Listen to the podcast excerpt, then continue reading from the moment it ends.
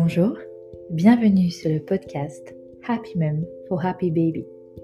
Je suis Audrey, infirmière clinicienne en périnatalité et fondatrice d'une agence périnatale internationale en ligne. Je vous retrouve sous ce format inédit dans un désir profond de vous guider, de vous accompagner, de vous donner des clés, des outils, des réponses à toutes ces questions que vous vous posez en tant que parent et qui pourraient servir à d'autres. Sous forme de consultation audio, nous allons partager un moment ensemble afin de construire ces bases solides pour créer ce lien entre vous et bébé inégalable et indestructible.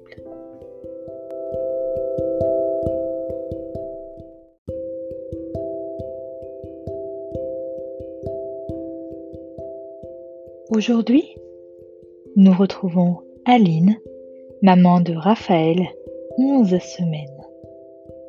Elle rencontre des difficultés dans sa maternité, notamment en lien avec un reflux gastro-œsophagien de son enfant, et nous allons essayer de comprendre pourquoi et surtout comment l'aider.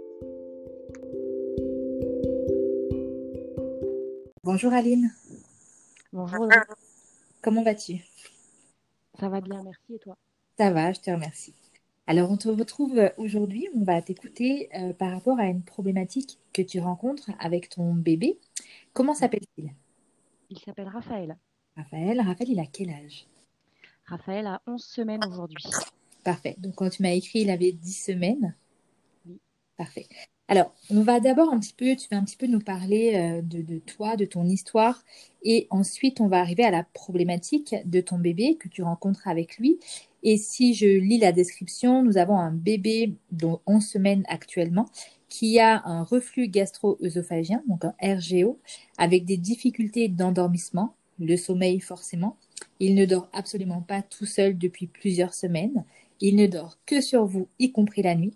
Et depuis quelques jours, il arrive à dormir à côté de vous, mais il se réveille dès qu'il est posé. Les siestes sont très courtes, voire inexistantes. De ton côté, tu es fatigué, épuisé. Est-ce que c'est toujours le cas? Alors, c'est toujours le cas. Et en une semaine, les choses ont un petit peu changé. D'accord. Euh, alors, euh, je ne sais pas à quoi c'est dû, puisqu'on voit actuellement un chiropracteur depuis, euh, depuis presque un mois maintenant. il est aussi sous, sous, sous, traitement, sous injection Megaviscon. Donc, est-ce que c'est le temps que les médicaments fassent effet? En tout cas, aujourd'hui, il arrive à dormir seul.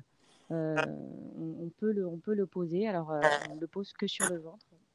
Messieurs les médecins, fermez vos oreilles. euh, Vous n'avez rien entendu pour le, la mort imminente du nourrisson. Euh, mais voilà, c'est la seule manière dont Raphaël peut dormir, c'est sur le ventre. Parfait. Alors, on va parler un petit peu d'abord du contexte d'arrivée de Raphaël dans votre vie.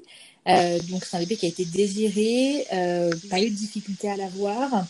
Tu es une jeune maman de 30 ans et c'est ton premier bébé. Tout à fait. Concernant ta grossesse, est-ce que tu as eu euh, un vécu un petit peu particulier en termes de mots de grossesse, comme par exemple de l'acidité, euh, des contractions euh, de Braxton, donc des contractions qui débutent avant le travail un petit peu douloureuses. Parle-nous un petit peu de ta grossesse. Alors la grossesse s'est très bien passée depuis le départ. J'ai pas eu de nausées sur le premier semestre. Euh, j'ai été sous acide folique à cause de d'historique, d'antécédents de maladies euh, neuronales dans ma famille. D'accord. Euh, donc ma médecin n'a pas voulu prendre de risque et m'a mis directement sous acide folique. Donc ça m'a aidé, je, je, pense, pour les nausées. Euh, le deuxième trimestre s'est très bien passé, le troisième aussi. Euh, vraiment aucune, aucune difficulté. J'avais juste, juste des douleurs au, au dos quand j'étais trop longtemps assise. Donc il fallait que je change régulièrement de position depuis le, le troisième, semaine, depuis le troisième mois de grossesse. Mais c'était euh, c'est vraiment les, les seuls, euh, la seule difficulté que j'ai eue. Euh, pas de contraction. J'ai même perdu les os avant d'avoir des contractions. D'accord. Donc, non, non, vraiment aucune difficulté sur la grossesse. Tout s'est vraiment très bien déroulé. Parfait. Alors là, on a parlé du niveau physique et au niveau psychologique. Donc la petite particularité de ta situation, c'est que tu es une maman orpheline depuis que tu as 10 ans. comment s'est passée ta grossesse et le vécu de ta grossesse? Alors, euh, j'ai déjà mis du temps. Hein. J'ai eu mon premier enfant à 30 ans. La décision a été, a été assez longue à, à être prise de, de, de mon côté, euh, tout simplement parce que je voulais pas faire vivre un enfant euh, que j'aime, ce que, moi j'ai vécu, c'est-à-dire un deuil très difficile, euh, puisque ma maman est tombée malade. Et, c'était la sphère sexuelle hein, qui était touchée. Elle a eu un, cancer de l'utérus. Et, et, on, était, on, est, on est trois enfants dans la fratrie. Et, je suis, je suis une, jumelle, donc j'ai une, une soeur jumelle. Et tout, pendant toute mon enfance, j'ai pensé, j'ai été l'enfant de trop, j'ai été l'enfant qui a rendu ma maman malade. Voilà, pendant, pendant une longue période de mon enfance et de mon adolescence, j'ai pensé ça. Donc euh, aujourd'hui, je sais que c'est pas le cas, hein, puisque c'est une maladie, euh, c'est un cancer qui est, qui est des suites d'une maladie génétique. Euh, donc plusieurs personnes de ma famille sont atteintes. Et, euh, mais ça a quand même été euh, un, lourd, euh, un lourd passé, en fait, de, de, mettre en place cette grossesse. Donc, j'ai pris mon temps. j'ai suivi une psychothérapie avant d'être prête. j'ai attendu d'avoir un emploi stable dans lequel je me sens bien et qui ne me détruise pas psychologiquement parce que juste avant, j'ai fait un burn-out. Donc j'ai vraiment attendu d'être bien dans ma peau et dans ma vie avant de avant d'être enceinte. D'accord. Donc ça, c'est une très belle démarche et, c'est une très bonne surtout démarche euh, d'avoir d'avoir été suivie avant d'avoir bébé pour te réparer avant de l'accueillir. Donc ça, c'est déjà très bien en termes de prévention. Alors, je te pose ces questions parce que dans les problématiques que tu m'as nommées, euh, tu me parlais de fatigue, d'épuisement maternel, insomnie, dépression postpartum, point d'interrogation. Donc c'est pour ça que je te pose ces questions pour vraiment travailler sur les deux aspects euh, de ta maternité à l'instant où on se parle, notamment les difficultés avec ton bébé, mais aussi les tiennes. Donc c'est pour ça que ton vécu, ton rapport à ta maternité est intéressant à, connaître et à comprendre surtout, pour comprendre la suite de ton vécu. En termes de, de, lien avec ta grossesse, euh, pendant toute la grossesse. Est-ce que ça a été facile? Est-ce que tu as fait une introspection un petit peu difficile euh, du fait d'être toute seule et de ne pas pouvoir partager ça avec ta propre maman? Ou c'est quelque chose que tu avais travaillé en amont déjà? Alors, c'est quelque chose que j'avais déjà travaillé en amont et c'est aussi quelque chose qui a continué à être travaillé pendant la grossesse et qui continue à être travaillé aujourd'hui parce que euh, quand on est une jeune maman et qu'on n'a personne autour de soi, la première personne à qui on, vers qui on s'oriente, c'est sa propre maman. Et moi, j'ai pas, euh, j'ai pas ma propre maman, mais euh, voilà, j'ai d'autres personnes en soutien, c'est-à-dire que je suis l'heureuse tante de nombreux neveux et nièces, et je communique beaucoup avec avec mes belles-sœurs, avec ma belle-maman, sur voilà les, des choses de la vie quotidienne. Ils sont très heureux de recevoir des photos régulièrement et et c'est vrai que ça aide quand euh, on, a un bébé qui a un souci euh, euh, de peau ou quoi que ce soit. On voit une petite photo. Est-ce que bébé a déjà eu ça? Est-ce que tu penses qu'il vaut mieux que j'aille aux urgences? Voilà. c'est des choses qui au départ sont, nous permettent aussi de nous rassurer en tant que jeunes parents. Quoi. Parfait. Très bien.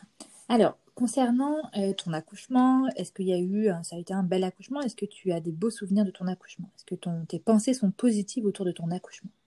Alors, j'ai eu un accouchement absolument euh, merveilleux, fabuleux, euh, de rêve. Vraiment, j'ai eu un accouchement magique.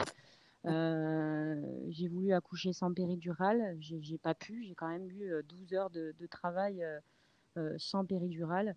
Euh, et, au final, j'ai quand même senti mon bébé descendre qui m'a euh, presque tout de suite été posé sur le ventre.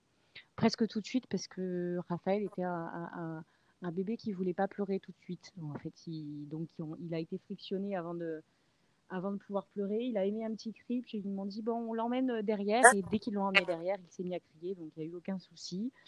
Et, euh, vraiment, ça a été, j'ai été très bien accompagnée par, par les équipes. ça, ça s'est vraiment très très bien passé. Parfait. Est-ce que ton bébé a été posé en peau à peau, donc instantanément, quasiment instantanément? Tu es resté en peau à peau avec lui combien de temps? Euh, Alors, pas, pas très. Je, je, sais plus, je saurais même pas te dire. Temps, pas, je ne sais plus, peut-être une heure. Non, pas une heure. ils me l'ont mis assez rapidement au sein, en fait. Dès, dès qu'il a été. C'est eux qui l'ont mis au sein? Ouais. Ok. Ils n'ont pas laissé bébé avoir son réflexe de fouissement et se diriger vers ton sein? Non. D'accord. Est-ce qu'ils t'ont expliqué pourquoi il y avait une raison pour laquelle ils auraient mis le bébé au sein volontairement? Euh, Non, ils m'ont pas. Ça a pas été. Ça, ça s'est fait un peu, un peu tout seul. C'est-à-dire qu'elle elle, m'a posé bébé sur le ventre. Elle m'a expliqué un peu l'allaitement comment ça marchait. Elle m'a, elle m'a fait le tenir et il a tout de suite pris le sein en fait. Donc. Euh, D'accord. Est-ce qu'il était juste en face et du coup il l'a attrapé Oui, j'allais, ouais. J'allais encore. Comment c'est comment alors là ça fait 11 semaines donc bébé arrive à bientôt 3 mois. Est-ce que tu peux nous parler de la mise en place de ton allaitement?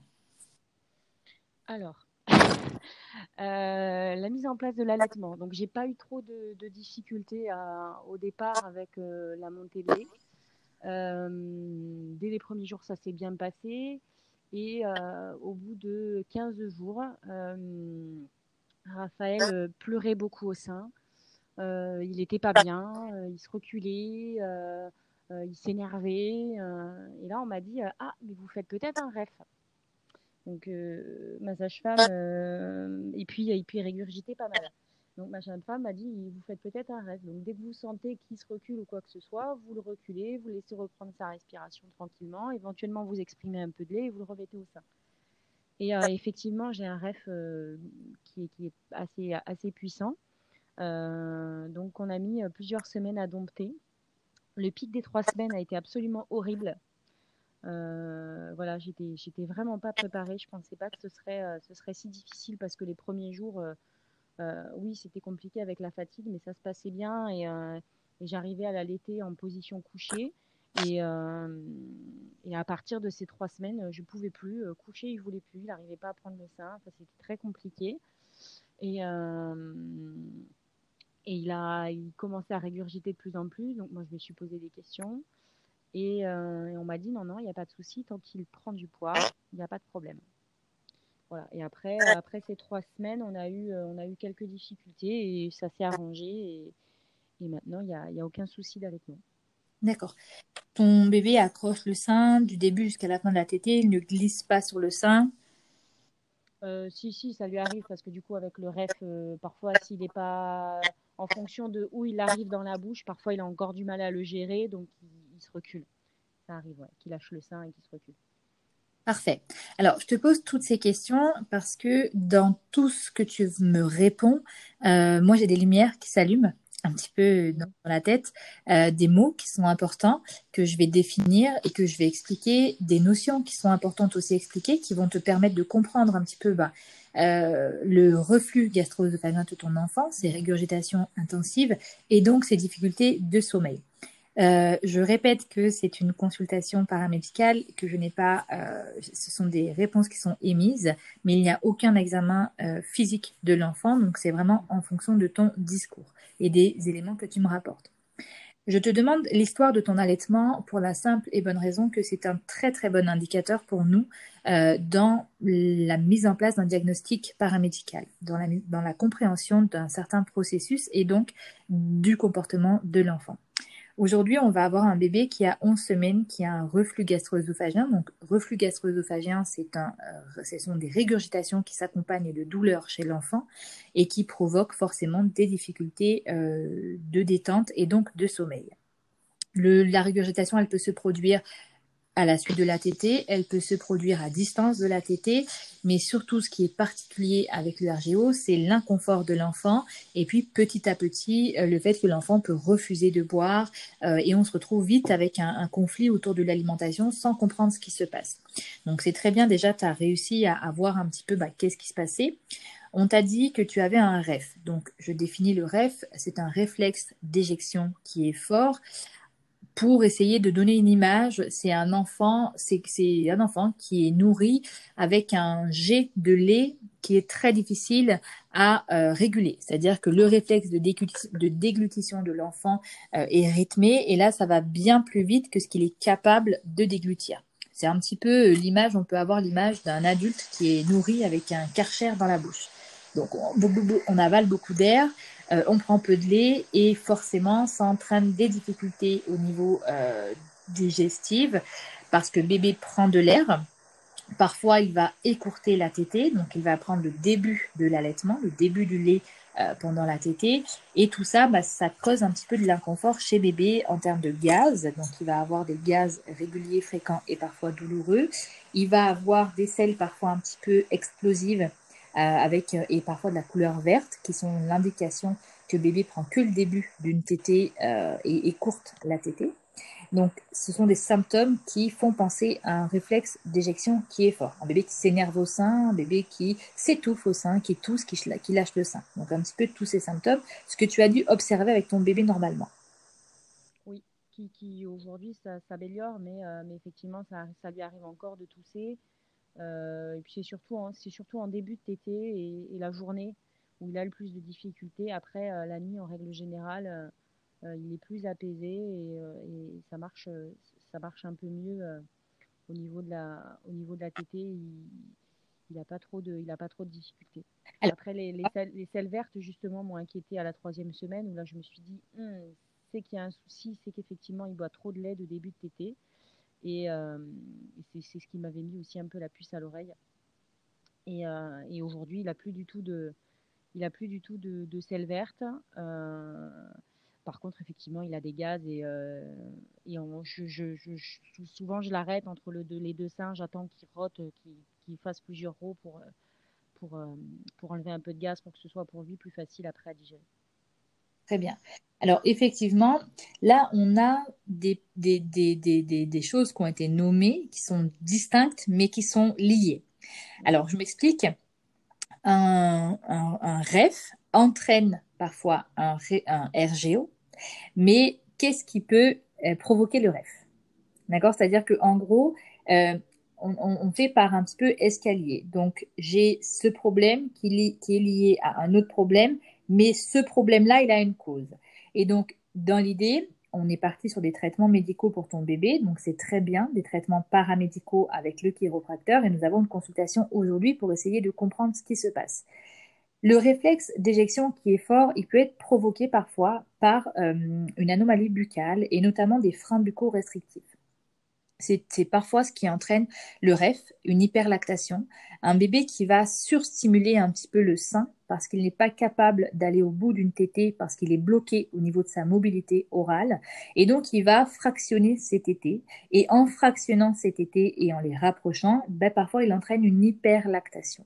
Cette hyperlactation, ben, c'est du lait qui est produit en grande quantité et donc qui dès qu'il va sortir va sortir avec un débit important. C'est un petit peu comme euh, une bouteille, tu sais que, que tu remplis de gaz et quand tu l'ouvres, ça fait un, ça fait un, un petit geyser. Alors, c'est une des explications du rêve, ce n'est pas la seule, mais effectivement, parfois, un examen de la bouche de ton bébé, une vérification de, de ses freins buccaux, euh, tous les freins buccaux, parce qu'il n'y a pas que le frein de langue, il y a les freins de joue, il y a les freins de lèvres, euh, qui seraient peut-être intéressantes à aller euh, vérifier. Donc, vérifier les freins buccaux restrictifs pour ton bébé dans l'idée de comprendre un petit peu ce rêve. Euh, deuxième des choses, dans les positions, on va pouvoir travailler la gestion du rêve. Est-ce qu'il y a une position en particulier qui t'a été recommandée? Alors, euh, elle ne m'a pas été recommandée parce que euh, malheureusement, je pense que les, les personnes ne sont pas suffisamment formées à l'allaitement maternel. et, c'est toute seule, en fait, grâce à un, à un bouquin qui est le, le, livre, euh, le manuel très illustré de l'allaitement, euh, où j'ai cherché euh, dans les références réflexe d'éjection fort, quelle est la position, et la position recommandée était la position BN. Et du coup, on ne fait plus que cette position-là, le BN, jour et nuit, et ça se passe beaucoup mieux. Parfait. Alors, dans la, dans la, pour compléter cette position, donc BN, Biological Nurturing, c'est une position où la maman est légèrement inclinée vers l'arrière, avec le bébé qui est à la verticale contre son, son, corps, en fait, et euh, l'enfant qui est quasiment debout, en fait, contre sa maman pour imager un petit peu euh, la, position. Donc effectivement, je donnerai les références du livre euh, Le manuel très illustré de la TT, qui est un très bon ouvrage. Et euh, de là, en fait, il y a d'autres positions qu'on peut travailler. Alors en France, on va parler de la position euh, rugby. rugby demi-assise, c'est-à-dire que en gros, euh, tu vois un peu la position euh, d'un coussin d'allaitement. Tu sais qui t'entoure en fait de derrière en avant. Ben, en fait, tu vas avoir le bébé qui va être dans la même position, sauf qu'on va le mettre demi-assis. C'est-à-dire qu'on va mettre ses fesses à, la hauteur de la moitié de notre ventre.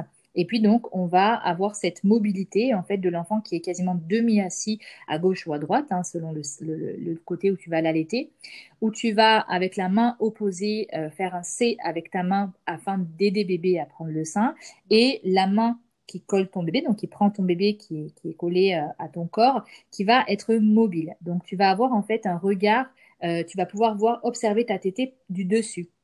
Donc voir en fait et tu vas pouvoir euh, avec ton petit doigt, retirer bébé du sein facilement quand tu vas sentir que ton réflexe d'éjection est fort. Donc c'est une position qui aide aussi beaucoup bébé. T'enverrai la photo par courriel par la suite pour que tu puisses la pratiquer. ce sont des positions qui vont aider au réflexe d'éjection parce que le centre de gravité va être changé et puis on va avoir un petit peu le contrôle sur la tétée. Mais effectivement, quoi qu'il arrive, ce rêve, il faut comprendre d'où il vient. C'est pour ça que je te demanderai de faire de vraiment de faire vérifier la bouche de ton bébé. Donc, tu me donneras la ville où tu habites. Euh, et puis, tu verras s'il y a des IBCLC, donc des constantes en lactation ou des autres professionnels qui sont formés à détecter ces freins bucco-restrictifs qui pourraient être la cause de ton réflexe d'éjection et qui pourraient régler non seulement le réflexe d'éjection qui est fort, mais aussi le reflux gastro-œsophagien qui est entraîné forcément par le REF. Alors, le, RGO peut être aussi provoqué par une intolérance à une protéine, parfois dans ton alimentation euh, chez l'enfant. Parfois c'est la protéine de l'élevage, parfois c'est d'autres allergènes. Euh, mais est-ce qu'on t'a parlé de faire une éviction de protéines de l'élevage? Alors, on m'en a pas parlé, mais étant donné que j'ai vu que le réflexe d'éjection fort pouvait euh, venir et, les, régurgitations pouvaient revenir de cette protéine, je suis en éviction depuis ces trois semaines. Euh, donc des protéines de lait de vache. Au départ, je n'avais fait que les produits laitiers. Et puis après, au, fil de mes, de mes recherches et de mes lectures, euh, je me suis aperçue qu'il y avait aussi les dérivés. Euh, il pouvait y avoir des protéines de lait de vache et des contaminations sur la protéine de lait de vache dans, dans, certains dérivés et des dérivés qui ressemblaient aux protéines de lait de vache. Donc je, suis, je fais une éviction des dérivés depuis, depuis trois semaines. Euh, et puis après, bon, il y a des choses qui. Euh, il y a, d'autres choses que j'évite de manger aussi, puisqu'il y a des choses qui lui donnent des boutons. Donc, je ne sais pas s'il a des intolérances ou pas, euh, puisque du coup, grâce à tes, informations sur ton, sur ton site, j'ai fait un carnet de suivi alimentaire et je vois les réactions qu'il a une fois qu'il, entre 2 et, 6 heures après après avoir euh, mangé. Et euh, voilà, il y a des choses auxquelles il réagit plus ou moins. Et donc, j'évite de manger euh, toutes les choses qui, peuvent lui donner des, des réactions, que ce soit des réactions cutanées ou, des, ou des, des, régurgitations plus fortes. Voilà, par exemple, hier, j'ai craqué sur de la pâte à tartiner, alors sans lait, hein, du coup, mais bon, j'ai bien vu que la pâte à tartiner, même sans lait, ça passait pas, puisque depuis cette nuit, il a, régurgité et toute la, journée, là, il a régurgité alors que ça faisait euh, une semaine que ça allait beaucoup mieux, qu'il n'avait pas du tout régurgité. Donc, je, je, suppose que euh, noisette ou noix de cajou ou chocolat, euh, il y a une allergie. Quoi. Parfait. alors, l'éviction n'a pas été très efficace finalement. Euh, au niveau, euh, donc ça, donc la position, tu as travaillé. On va vraiment, alors moi, dans les, recommandations, pardon, que je vais te faire par rapport au reflux, euh, au reflux et au rêve, ce serait vraiment de travailler sur la position, d'aller faire vérifier les freins buccaux de ton enfant. Toi, tu habites dans quelle ville? Alors, j'habite Borde, dans la région paloise, à côté de Pau. Alors, je suis un peu nulle en géographie française. C'est dans les Pyrénées-Atlantiques, le 64. D'accord, le 64. Alors, il y a un site internet qui référence des professionnels euh, formés en frein bucco-restrictif par Caroline Deville, donc institut au sein de Douceur, dont je mettrai les liens et que tu pourras toi aussi euh, aller voir s'il y a quelqu'un dans ta, dans ta ville. En tout cas dans ta région du moins. Euh, et après, euh, je pourrais lancer un appel euh, sur, sur Instagram, comme je le fais régulièrement, pour trouver des professionnels formés, parce que vraiment, j'aimerais qu'on élimine, si tu veux, cette, cette, cette hypothèse-là. Vraiment, parce que... Alors, la, la, chiro, elle travaille pas mal dessus. Hein. À chaque fois qu'elle le voit, elle lui masse, elle lui masse les, les freins. Freins de, il avait une tension au niveau du frein à droite qu'il a, qu'il a plus du tout depuis la dernière séance, puisqu'elle m'a demandé de lui faire des massages justement au niveau de la bouche.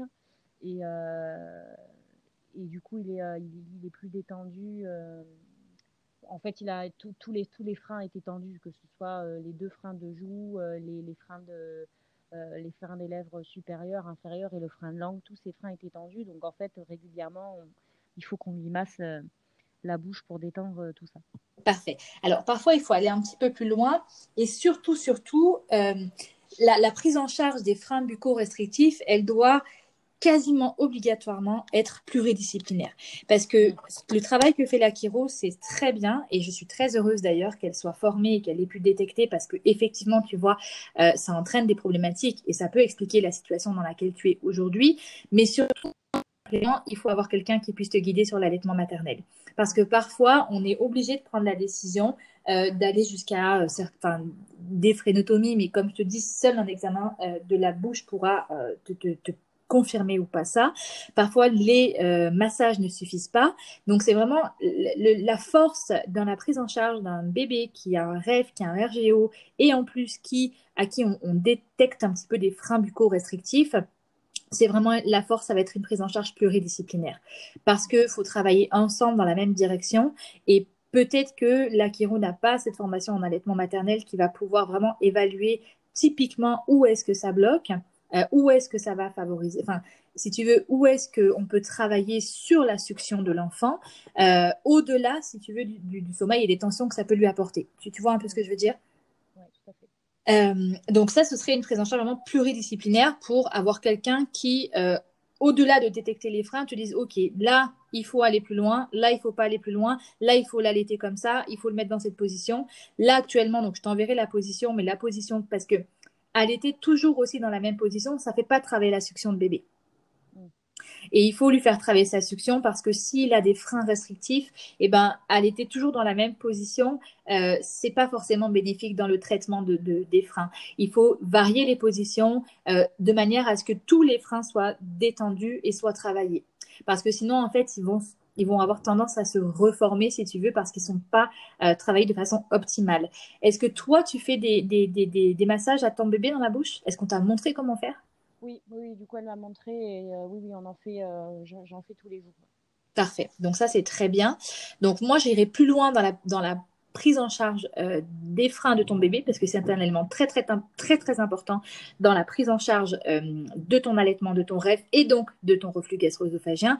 Et parfois, il y a vraiment un avant et un après où une fois qu'on a trouvé et qu'on a réglé cette problématique, le reste s'arrange automatiquement avec une rééducation bien sûr, mais j'irai vraiment travailler là-dessus. Euh, voilà, sur les freins, sur la, le, voir si on va plus loin, si on va pas plus loin. Euh, et alors, l'éviction, tu l'as fait. Actuellement, tu as un traitement médical. Euh, tout ce qui est traitement paramédical, je, je, suppose que tu as mis en place aussi tout ce qui va être naturopathie, tout ce qui va être un petit peu homéopathie qui vont aider bébé. Parce que tu as l'air très renseigné sur, sur le alors, en homéopathie, non, j'en prends pas parce que comme il y a du lactose dedans.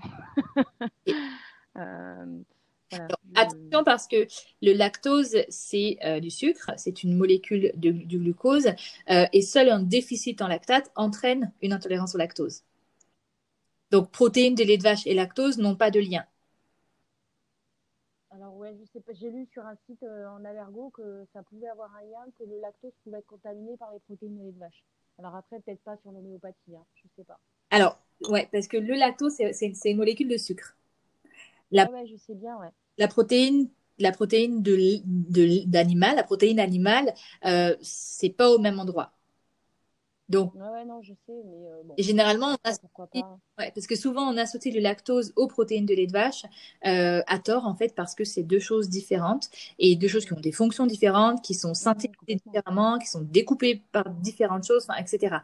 Et le lactose, vraiment l'intolérance au lactose, c'est un déficit en lactate qui actuellement, si tu veux, euh, n'est pas euh, chez ton bébé, on, on peut pas, on peut pas le, le nommer. Mm. D'accord? Donc, dans les recommandations que je te ferai, c'est ça. Aller plus loin dans ta prise en charge du reflux, du, des freins bucco-restrictifs, dans l'idée de régler le REF qui certainement entraîne le RGO de ton enfant. À côté de ça, euh, varier les positions d'allaitement de ton enfant pour faire travailler sa succion, mais aussi euh, gérer le REF et peut-être diminuer la prise d'air de ton bébé euh, et que ce soit plus, facile peut-être pour toi en termes de position, parce que le BN, la position BN, gérer le flux de ton lait en position BN, c'est un peu compliqué. Donc c'est vrai qu'avec la position rugby en France et football aux États, en Amérique, on arrive à un petit peu plus gérer le flux de lait parce qu'on a la vision et on est dessus en fait. On voit on a une vision de dessus de notre allaitement ce qui permettrait à bébé de prendre moins d'air. Et donc s'il prend moins d'air forcément il sera moins dérangé au niveau digestif. Et tout ce que tu vis avec le REF et le RGO entraîne des conséquences au niveau du sommeil de ton enfant. Pourquoi? Parce qu'il a un inconfort quasiment constant euh, au niveau digestif. Donc quelqu'un qui est rempli d'air, bah, c'est quelqu'un qui a du mal à se détendre parce qu'il a envie d'évacuer naturellement les gaz par le haut ou par le bas. Donc forcément, euh, dès que le corps se relâche, en fait, l'air se mobilise, va soit en haut, va soit en bas et ça réveille bébé. Donc ça, c'est quelque chose qu'il faut prendre en compte pour le sommeil. Il faut prendre en compte aussi pour le sommeil euh, que selon la cause du RGO, si on part effectivement sur des tensions euh, au niveau des freins, ces tensions entraînent des tensions crânio-faciales et donc limitent la détente de l'enfant. C'est-à-dire qu'on a un enfant qui a quasiment très très souvent les points un petit peu fermés, qui est un petit peu qualifié d'enfant de bébé nerveux parce qu'il a du mal à vraiment se relâcher complètement. Et pour un sommeil efficace et optimal, il faut réussir à, atteindre une détente optimale euh, et que le message hormonal ne soit pas bloqué par certaines tensions qu'on peut avoir au niveau euh, du corps, du physique. Et là, ton bébé, c'est peut-être son cas. Alors, l'inexium, l'essence de chiro, forcément, c'est c'est très bien parce que l'inexium va capturer l'acidité des remontées que ton bébé vit et donc empêcher la douleur. L'achiro va euh, entraîner une mobilisation gastrique et euh, une détente des, euh, tensions que ton bébé peut avoir à cause de ses freins et autres. Donc les deux ensemble, forcément, il y a une amélioration. Par contre, euh, souvent, par expérience, l'amélioration, elle est de courte durée parce que la cause n'est pas traitée. Donc c'est pour ça que là, aujourd'hui, il. Alors, je t'ai pas entendu. C'est peut-être pour ça qu'aujourd'hui, euh, il régurgite de nouveau, euh, il, a de nouveau des douleurs, alors que depuis une semaine, ça allait mieux. Exactement. Il faut se dire que si on ne va pas à la source de la difficulté, en tout cas la cause de la difficulté qu'on rencontre, on va mettre des choses en place qui vont amener, qui vont entraîner une amélioration, mais le, corps humain, le physique et le psychologique sont très malins. C'est-à-dire que si la cause n'est pas éliminée, ils vont recevoir la, je ils vont recevoir la solution, mais ils vont réussir à contourner à un moment donné parce que le corps est en alerte. C'est-à-dire que le corps est en alerte. On va apporter une solution. Temporairement, bah, le, ça va se calmer, tout va se calmer, mais le corps reste en alerte parce que la cause n'est pas traitée. Et dans ces cas-là, eh ben, il va s'adapter. Puis au bout de quelques jours, quelques semaines, parfois quelques mois, ben, il va se réveiller à nouveau en disant hey, tu n'as toujours pas réglé la cause. Moi, c'est bon, j'ai compris là ce que tu m'as donné. Maintenant, je contourne, mais j'ai toujours mal. Mmh. Tu vois? Donc souvent, l'inexium va amener de l'amélioration, ça c'est certain, parce qu'il enlève l'acidité, donc il enlève la douleur. Euh, les séances de chiro vont apporter un apaisement général de ton enfant. Maintenant, la cause n'est toujours pas traitée. Donc, après c'est le c'est le c'est le c'est le grand mal selon moi de, du, de la médecine en France. Hein. C'est un autre débat, on va pas rentrer là-dedans, mais euh, on traite les symptômes et on traite pas la cause. C'est une culture de soins. C'est une culture de soins euh, que, que, que nous avons en France. On effectivement, si tu tousses, on va régler euh, ta toux, on va te donner un médicament antitussif, on va régler ton symptôme, mais on va peut-être pas aller chercher à comprendre pourquoi tu tousses. La culture de soins américaine est différente. L'avantage, c'est que j'ai les deux. Donc, j'ai travaillé quand même très longtemps en France et je travaille désormais en Amérique du Nord. Et c'est vrai qu'on soigne, je parle souvent de soins en triangle à l'envers. C'est-à-dire que tu viens parce que tu as une toux. On va imaginer que tu tousses pour toutes les raisons du monde. Alors parfois, tu vas avoir euh, scanner, euh, écho, euh, IRM, bilan sanguin, enfin vraiment la totale. Et au final, on va pouvoir tout de suite éliminer des gros problèmes et trouver la cause de ta toux. Et donc ensuite, on va te donner un traitement. C'est-à-dire que c'est même pas toi la plupart du temps qui repart avec une ordonnance. C'est une fois qu'ils ont tous les résultats que l'ordonnance est faxée à ta pharmacie. En France, on va partir en triangle normal. Le point égale un symptôme. On essaie quelque chose, ça marche pas. On essaie autre chose, ça marche pas. On et, et ensuite, on avance comme ça. C'est pas, c'est pas mauvais. C'est une autre façon de faire. Et je pense que les deux sont complémentaires. Donc, ça fait que souvent, bah là, on va se focuser sur ton reflux gastro-œsophagien, mais on va pas forcément faire le lien avec le REF, puis on va pas forcément faire le lien avec les freins, et on va surtout pas faire le lien de tout ça avec l'impact que ça a sur le sommeil de ton enfant. Et on va te donner des conseils de dire, bah, laisse-le pleurer, il va apprendre, etc., etc. Mais au final, tu passes à côté de quelque chose. L'avantage pour toi, Aline, c'est que ton bébé a 11 semaines, on est au tout début et on peut vraiment faire quelque chose pour prévenir la suite. Donc ça, c'est ce qui est euh, très positif. Et forcément, de cette situation, bah, il y a une fatigue, un épuisement maternel qui vont arriver. Euh, avec en plus, si tu veux, une gestion émotionnelle de ton côté qui est euh, particulière parce que tu as quand même un travail de deuil à faire et d'introspection dans ta propre enfance qui n'est pas facile. Donc tout ça, si tu veux, ça va des facteurs favorisant effectivement une éventuelle dépression postpartum dans laquelle tu n'es pas actuellement, euh, je pense en tout cas mais euh, peut-être petit à petit, voilà, si tu n'es pas prise en charge, si on ne trouve pas, euh, si on ne trouve pas de solution et si on, ne règle pas la cause en fait de ces difficultés que ton bébé rencontre, forcément, tu vas avoir une fatigue et un épuisement maternel favorisé par tout ça et par tes antécédents et ton vécu. Donc actuellement, les pistes que moi je vais te donner et que je te, donne, c'est euh, de favoriser la prise en charge pluridisciplinaire de mon côté. Je vais regarder pour un euh, quelqu'un avec qui, qui sait traiter les freins, euh, en tout cas en complément de ton chiro dans le 64, de voir un petit peu tout ce qui va être prise en charge pluridisciplinaire, position à allaitement, position d'allaitement à, à, comment dire à faire, à changer en fait, à alterner pour que bébé puisse travailler euh, sa mobilité orale. Euh, de là, l'éviction, tu l'as fait, tu as déjà fait pas mal de choses. L'éviction, tu l'as fait. Le traitement et le sous-traitement, donc ça, c'est déjà très positif. Et d'un autre côté, euh, favoriser vraiment le soutien, le soutien maternel que tu peux avoir autour de toi. Il me semble que tu as nommé ta belle famille. Donc, ne pas hésiter à vraiment faire un, break avec euh, bébé juste après une tétée, par exemple. Euh, et puis, peut-être dans la maison, tu vois, tu as quelqu'un qui vient t'aider, qui garde bébé sur soi, parce qu'actuellement, ton bébé, ce qu'il va avoir, ce qu'il va aimer, c'est être sur quelqu'un en position verticale. Donc, je t'ai perdu, Audrey. Oui, le faire pendant que toi, tu vas pouvoir aller te reposer. Donc, trouver, enfin, je veux dire, avoir une personne ressource, peut-être une amie, peut-être euh, quelqu'un de ta famille, un proche, ou parfois il existe des organismes qui peuvent t'aider, et que une à deux heures par jour, ou alors au moins, on va dire, allez, deux, trois heures par semaine, tu puisses récupérer au niveau de ton sommeil. Et c'est ça qui va venir arranger, euh, bah, qui va t'aider et qui va remplir tes, tes hormones de régulation de l'humeur et qui vont t'aider à tenir sur le long terme. Ça, c'est important parce que si on a une maman qui est vraiment isolée, qui est vraiment toute seule, euh, qui n'a vraiment aucun répit, aucune ressource, tu peux aussi voir avec euh, ton partenaire de vie et euh, tu as besoin d'avoir un sommeil réparateur au moins quelques heures par semaine parce que pendant que tu dors, tu as des hormones qui vont t'aider à tenir le coup, qui sont sécrétées. Et ça, c'est une priorité. C'est un, une des premières choses que tu dois trouver dans les jours qui suivent cette consultation. Alors du coup, comme ça s'était arrangé euh, depuis, euh, depuis une semaine, euh, c'est vrai qu'on je, le sens clairement que en, dormant, ça, va beaucoup mieux. J'ai la chance que, que, mon compagnon parfois me dise je fais la première partie de la nuit avec lui et dès qu'il a faim, je viens te chercher et, tu fais la deuxième partie de la nuit.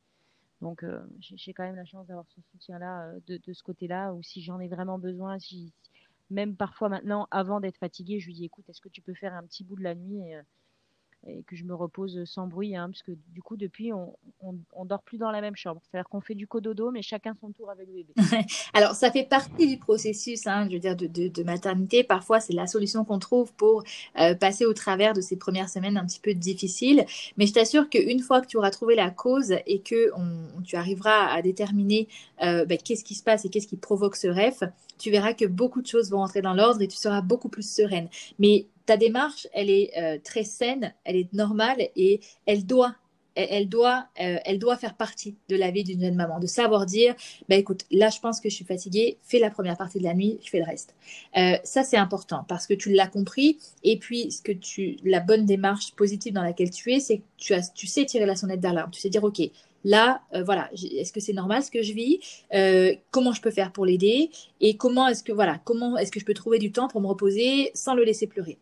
Donc, ces trois questions que tu te poses et qui font partie des attentes de cette consultation, euh, ben, tu as répondu une partie toute seule et puis moi, je complète les réponses.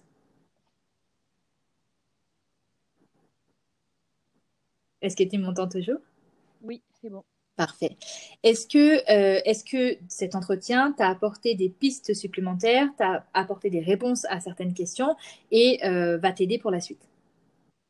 Euh, oui, oui, complètement, puisque le lien entre le REF et le RGO, on m'en avait parlé, mais euh, un peu rapidement, et, euh, du coup, tu as complété la réponse, et c'est vrai que moi, je m'étais dit, c'est de ma faute, donc j'ai arrêté les tisanes d'allaitement, j'ai arrêté tout ça, parce que je me suis dit, il faut que je calme ma lactation, ça ne va pas du tout.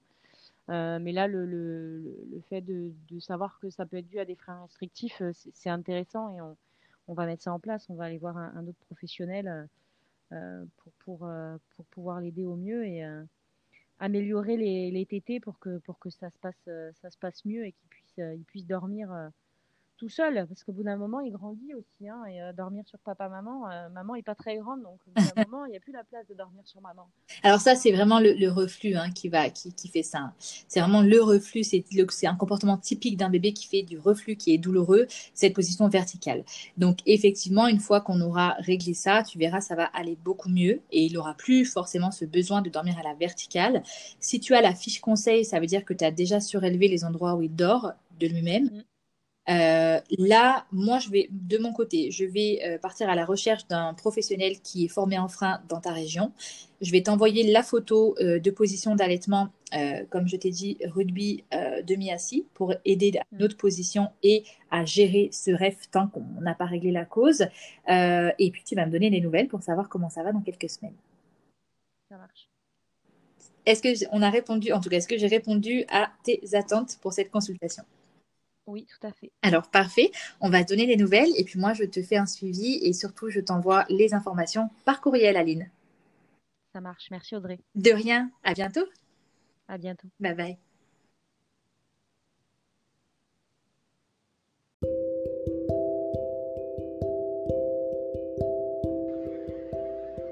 Nous avons donc reçu Aline pour ce premier entretien sous forme de consultation et nous avons pu voir que son enfant a un reflux gastro-œsophagien qui impacte son sommeil, mais qui vient d'un réflexe d'éjection qui est fort. C'est donc grâce à une prise en charge pluridisciplinaire qui va d'abord solutionner les causes de son réflexe d'éjection qui est fort, qui va donc permettre de diminuer le reflux gastro-œsophagien, voire le supprimer, que nous arriverons à travailler sur le sommeil serein de Raphaël.